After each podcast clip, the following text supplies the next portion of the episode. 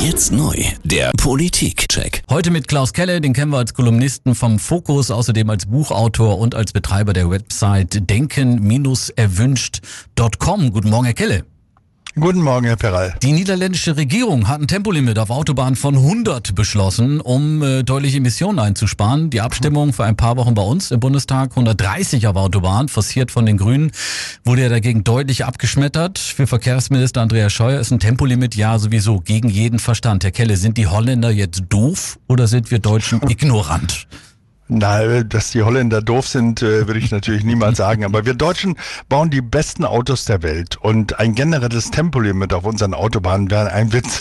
Ja, wir leben in Zeiten, in denen der Staat und unsere Politiker immer stärker mit Reglementierung und Verboten in den Alltag eingreift. Und gut, dass unser Parlament das dieses Mal hm. nicht mitgemacht hat. Aber hat diese nochmal deutliche Nein in Deutschland zu einem 130er Tempolimit vielleicht auch damit zu tun, dass die Autolobby doch relativ stark ist und immer gleich auch mit dem Argument der Systemrelevanz und Arbeitsplätze um die Ecke kommt. Blockiert das das Ganze auch ein bisschen?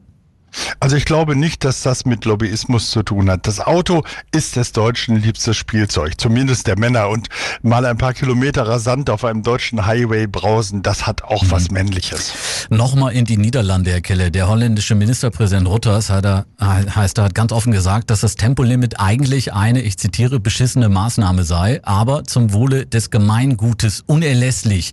Die Niederlande überschreiten ja seit Jahren auch die Emissionsgrenzen der EU, so wie Deutschland ja auch, was wiederum bedeutet, dass bis 2030 zusätzlich Strafzahlungen in Milliardenhöhe droht. Mhm. Emissionen stammen ja hauptsächlich aus Viehzuchtbetrieben, Pkw, Lkw, Baugewerbe. Würde ein Tempolimit am Ende nicht sogar Geld sparen für uns alle, auch für die Steuerzahler?